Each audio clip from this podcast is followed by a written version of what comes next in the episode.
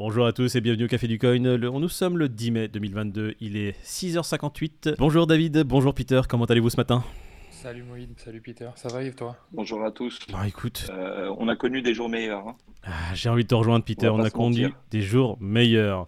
Pourquoi vous avez connu des jours meilleurs? Comme vous le voyez ce tableau ici présent, tout est très bien, tout est magnifique, tout est rouge. Bonjour à vous les auditeurs, prenez un café, asseyez-vous, il s'est passé plein de choses durant cette nuit, c'est une édition spéciale. On commence tout de suite, le Bitcoin qui est à 31 212, juste pour information, le Bitcoin qui a fait une touchette sur son support de 30 000 dollars, on va le voir sur le graphique très rapidement. L'Ethereum à 2342, le Sol à 67 dollars et notre préféré aujourd'hui qui va être, on va vous le montrer tout de suite, un petit teaser, boum, l'UST, un stablecoin qui euh, pas très stable. Ouais. Il est descendu à 66 centimes, il est censé rester à 1 dollar et là on voit qu'il a totalement dégringolé. On va en parler tout à l'heure, restez connectés pour savoir ce qui s'est passé. C'est une des news majeures du jour dans l'espace crypto. On passe au tableau récapitulatif, le Bitcoin comme on l'a dit 31 219 qui perd 7% en 24 heures, l'Ethereum qui perd 5% quasiment à 2345. Les plus grosses pertes du jour sont le grand gagnant et Luna. Il s'est passé quelque chose de majeur sur Luna et son stablecoin qui est l'UST. Luna qui perd 52% et qui se retrouve à 29 dollars. Restez connectés pour savoir ce qu'il s'est passé. On va débriefer ça tout à l'heure. Restez connectés. On passe directement sur les courbes. Le BTC, nous sommes en tendance 4 heures. On vous a refait les courbes euh, rapidement. Le support majeur des 30 000 qui a été touché. On voit un rebond de la Laxpan. Ici, on voit un rebond des prix sur les 30 000. Et aujourd'hui, on se retrouve à 31 320. Est-ce que c'est un rebond qui va être salvateur?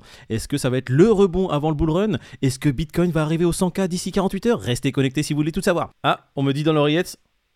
Non?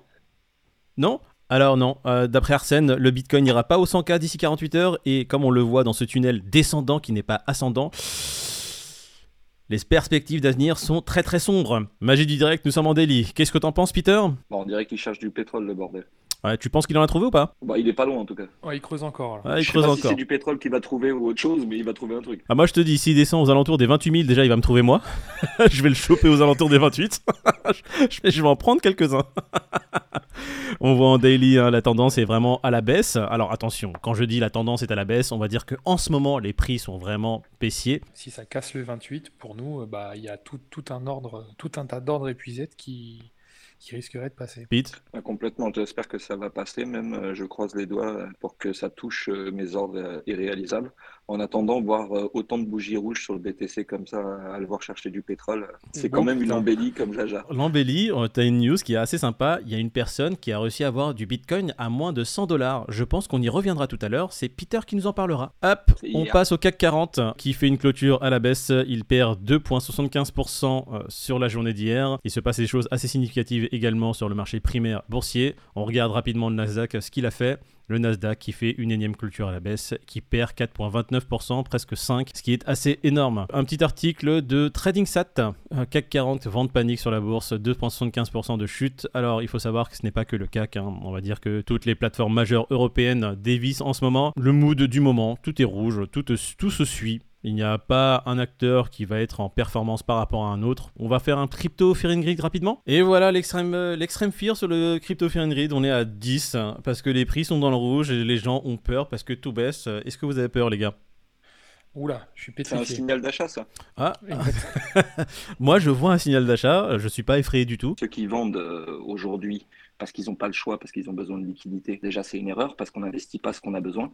Donc normalement, vous ne devriez pas avoir besoin de cet argent-là et vous ne devriez pas vendre. Ceux qui vendent pour essayer de racheter moins cher, c'est un, genre de- un jeu dangereux euh, à faire avec parcimonie parce que si jamais le train repart à la hausse et que vous êtes délesté de, de votre bague, bon courage pour aller le rattraper. Pas un conseil Ouais, en investissement. Avoir un plan de base. Avoir un plan. Exactement, Moïd. Bon du coup le mood euh, général c'est quoi sur la journée de ce matin les gars? Qu'est-ce que vous en pensez de tout ça? C'est à l'image de ces derniers jours. Euh, patience, parce que cette nuit, on croyait que ça allait à la cave, et au final, c'est en train de remonter. Mais si ça se trouve, ça va rebaisser à nouveau. Donc, euh, vraiment patience. Gardez du cash. Gardez du cash disponible, parce que ça peut partir bien, bien, bien plus bas, surtout avec la news qu'on va, qu'on va traiter juste après. Bon, moi, ce que j'aimerais dire aujourd'hui à notre audience, dédicace à Paul des crypto-formations, c'est que très clairement, on est tous dans le même bateau. Ça fait pas plaisir de voir son portefeuille dans le rouge euh, autant. Et long terme, hein, on a notre bac qui est en train de prendre une claque. Ça fait jamais plaisir à personne.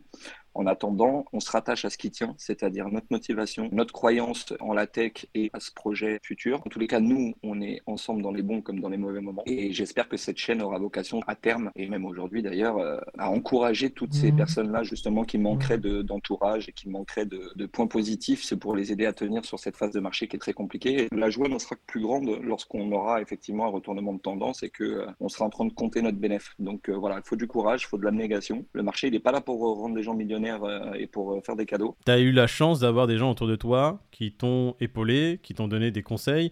Tu t'es informé? Parce que la première chose qu'il faut faire dans, dans ce domaine-là, c'est de s'informer, savoir comment réagir en fonction des différentes phases de marché. Et parce que tu as des connaissances et un mental qui est prêt pour ce genre de phase, c'est pour ça que tu réagis de cette façon. La majeure partie des investisseurs particuliers, je ne parle, je parle pas des institutionnels, mais des particuliers qui rentrent dans un marché, comme le Bitcoin, euh, comme les crypto-monnaies, sont là pour vraiment du profit direct. C'est on va dire la grande majorité des gens. Leur but, c'est de gagner des fortunes vite.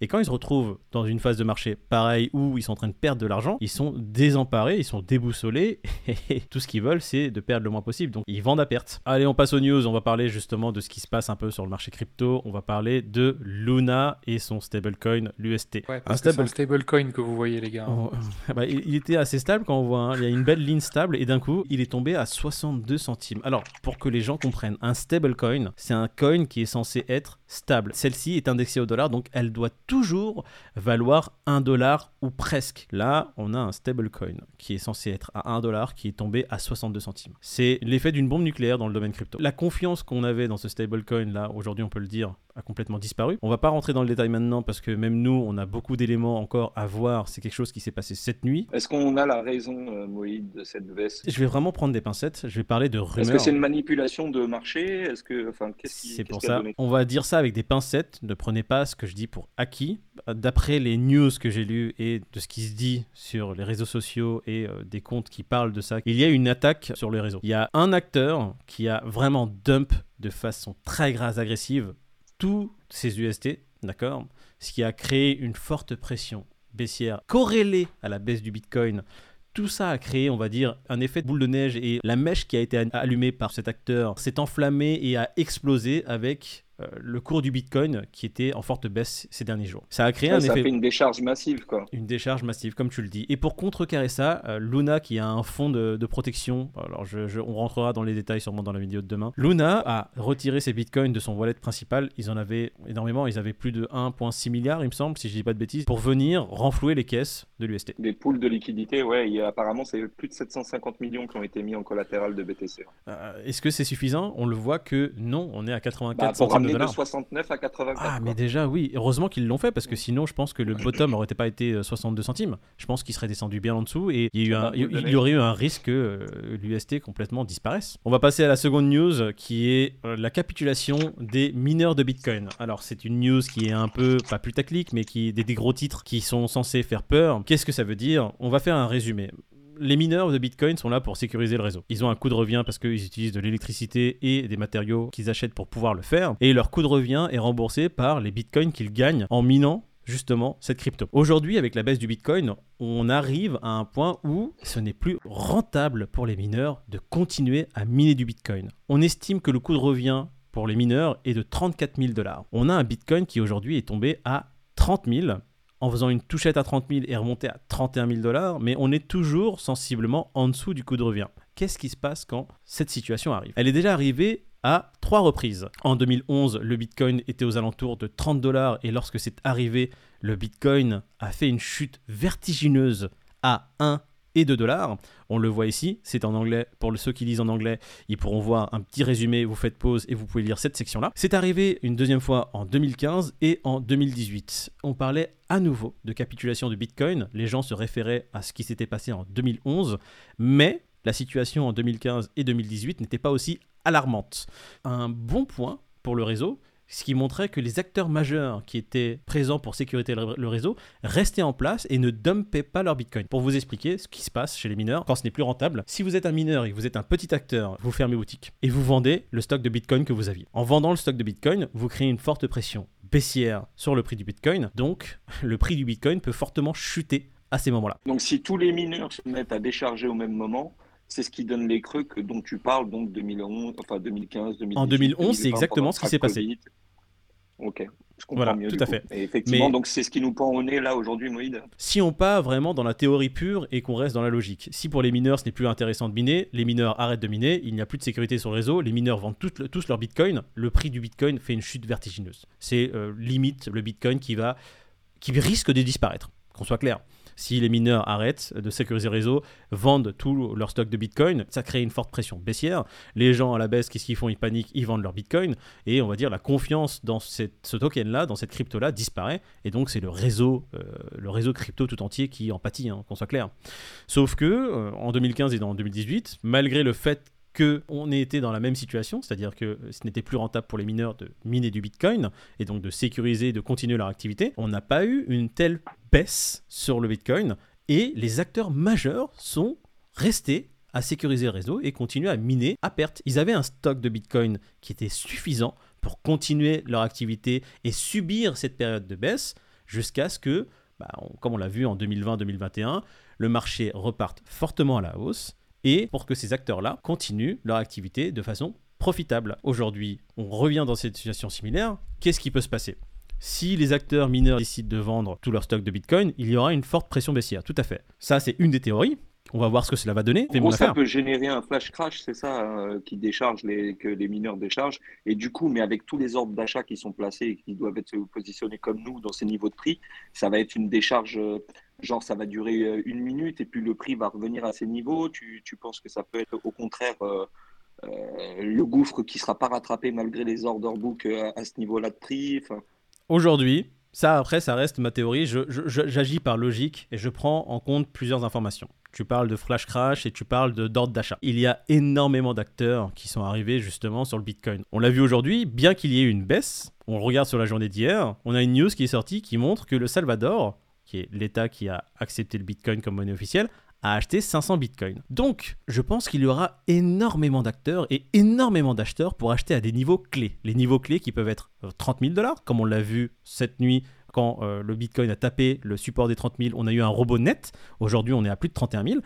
On a un second niveau, un second support qui est assez fort, qui a montré qu'il était assez robuste à 28 000 dollars. Donc si le Bitcoin tape à 28 000, on sait qu'il y a des acheteurs à ces niveaux-là. Et on a le, niveau psychologique qu'on a cassé en 2000, euh, 2020, le niveau des 20 000. 20 000 dollars, il y a énormément d'acteurs qui sont là pour racheter du Bitcoin à ces prix-là.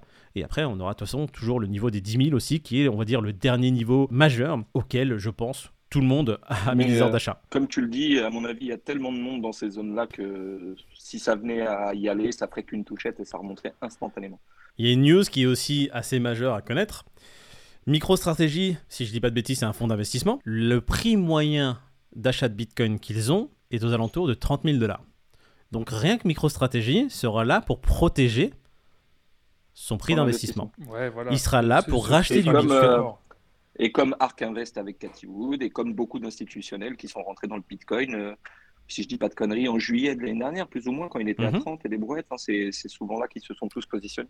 Donc ils vont défendre leur intérêt, ce qui est normal. Ça peut partir dans la direction où justement le- les prix baissent et ils décident de limiter leurs pertes en vendant leur stock, ce qui créerait encore une forte pression baissière, mais c'est un scénario qui est moins probable que l'autre qui est de défendre sa position. J'adhère à ta, à ta théorie. Tout ce qu'on peut dire aujourd'hui ne sera qu'office de théorie. On n'est pas Madame Irma, on déteste justement les Madame Irma, on va juste dire les scénarios possibles. MicroStrategy qui défend sa position entre 28 et 30, et il peut y avoir aussi le scénario où le prix du Bitcoin baisse tellement qu'ils décident de dump aussi une partie de leurs réserves pour se dire qu'ils vont racheter quand le prix sera plus bas, parce qu'ils ont des personnes bien plus compétentes et bien plus intelligentes que nous sur ces domaines-là, qui savent ce qu'il faut le faire. Toute leur stratégie qui sera mise en place sera une stratégie qui sera bien plus ficelée que la stratégie de Moïd dans son salon, qui a juste ses ordres d'achat à Quoi 28, Quoi 20 000 et 10 000. Coup, Vous euh, savez, vous- Moi, ma stratégie, elle est très bonne. Maintenant qu'il est à 30K, ben, je vais passer à un ordre irréalisable à 15 ou à 17 ou à 18. Et si jamais ça touche, euh, demain matin, je vais être là en train de danser pendant la vidéo. Ouais, je vais être en slip, c'est ça. Vous savez, les gars, Moi, on je suis passe déjà en slip. temps, euh, Je vais peut-être l'enlever. On passe à la news suivante tout de suite. On va parler d'un Bitcoin qui était à combien? À 100K, messieurs. Comme le tweet l'indique, l'absence de liquidité, parfois, ça peut faire des choses. Et euh, je sais, ouais, on voit un peu sur l'écran, on voit cette mèche. Donc, il y a, il y a de la crypto qui, qui creuse et qui cherche du pétrole. Cette mèche-là, elle, a- elle est vraiment partie sur la Lune d'un coup. Manque de liquidité, on a eu un Bitcoin à 100K. On l'a enfin eu. C'est arrivé, euh, c'est arrivé hier, ça encore sur un exchange, j'ai plus le nom euh, Delta. d'un mec, je sais pas qui non plus. Suite à la manque de liquidité, le BTC serait tombé à 10 dollars. Et ce, ce génie a quand même placé un long à ce moment-là. Et bien sûr, dans l'instant, c'est revenu à 31 000. Le mec a fait 31 000% de bénéfice. Quoi. 317 000% 317 C'est 000 incroyable. de bénéfices. C'est assez incroyable. En l'espace de 24 heures, sur un exchange, le Bitcoin a touché 100K, et sur un autre exchange, il y a quelqu'un qui a touché à 10 dollars et a, pers- a- a- a mis en place un long et fait 31 000, même pas 317 000 Eh, C'est-à-dire qu'en gros, les Le gars, en gros, en, gros, en, en l'espace de, allez, ça s'est ça s'est fait en 5 minutes, on est passé de 2010 à allez, 2025. Magnifique. J'ai envie de te dire bravo à celui qui l'a touché à 10 dollars. J'ai pas d'autres mots. Génie. J'avais pas pensé à mettre un ordre à 10 dollars. Et vous savez quoi? En ayant vu cette news, je vais aller tout de suite sur les exchanges Ouais. et mettre un ordre à 10 dollars. Un petit, un petit. Non, tu sais quoi, je vais pas être greedy. Je vais mettre un ordre à, à 10,50$. T'imagines? Tu te dis ça pour rigoler. Je suis sûr qu'il était chez lui, en slip, tu vois. Il était en train de boire une rebière. Il était là, je vais mettre, tu sais quoi? Je vais faire une blague, je vais mettre un ordre Bitcoin 10$. Et il s'est dit, on verra. Aujourd'hui, il se réveille avec un... On sait pas combien de Bitcoin il a eu pour ce prix-là, mais il a passé son ordre à 10$. En Il va plus, en plus monsieur s'est permis de faire du levier. C'est beau. On a parlé du Bitcoin qui est dans le rouge, le marché qui est dans le rouge, le Bitcoin qui se trade à 10 dollars et qui se trade à 100 000 dollars, alors qu'il a fait une touchette à 30 000. On comprend plus rien. Ce marché est complètement fou. On va clôturer là-dessus, on va essayer de s'in- s'informer sur ce qui se passe sur Luna pour essayer de faire une vidéo assez rapidement dans le morning de demain matin. N'hésitez pas à nous montrer que vous êtes là, vous êtes présent, vous pouvez nous envoyer des commentaires, vous pouvez nous envoyer des MP si vous avez envie d'envoyer des MP. Si vous aimez nos vidéos, montrez-le nous. Et d'ailleurs, s'abonner au Café du Coin, mettre un pouce sur nos vidéos en l'air hein, de, de façon positive, nous ça nous motive. Pete, qu'est-ce que t'en penses? Moi, j'en pense que s'il y avait euh, plus de commentaires, euh, je répondrais plus. que s'il y avait plus de likes, euh, je serais en, plus, en train de liker plus. Plus il y a d'interactions, mieux c'est pour tout le monde et plus on s'entraide et plus on devient une communauté et c'est ce, que, c'est ce qui nous tient à cœur. On va clôturer là-dessus, messieurs. Bonne journée, David. Bonne journée, Peter. Bonne journée Moïd, bonne journée Peter. Bonne journée l'équipe. Portez-vous bien les gars. On vous souhaite une bonne journée à vous, messieurs, dames, les auditeurs. Réveillez-vous en douceur. Bonne journée pour les gens qui bossent. Et puis on se dit soit à ce soir, soit à demain. Bon après-midi, bonne journée à tous, bon courage. Ciao les gars. Salut.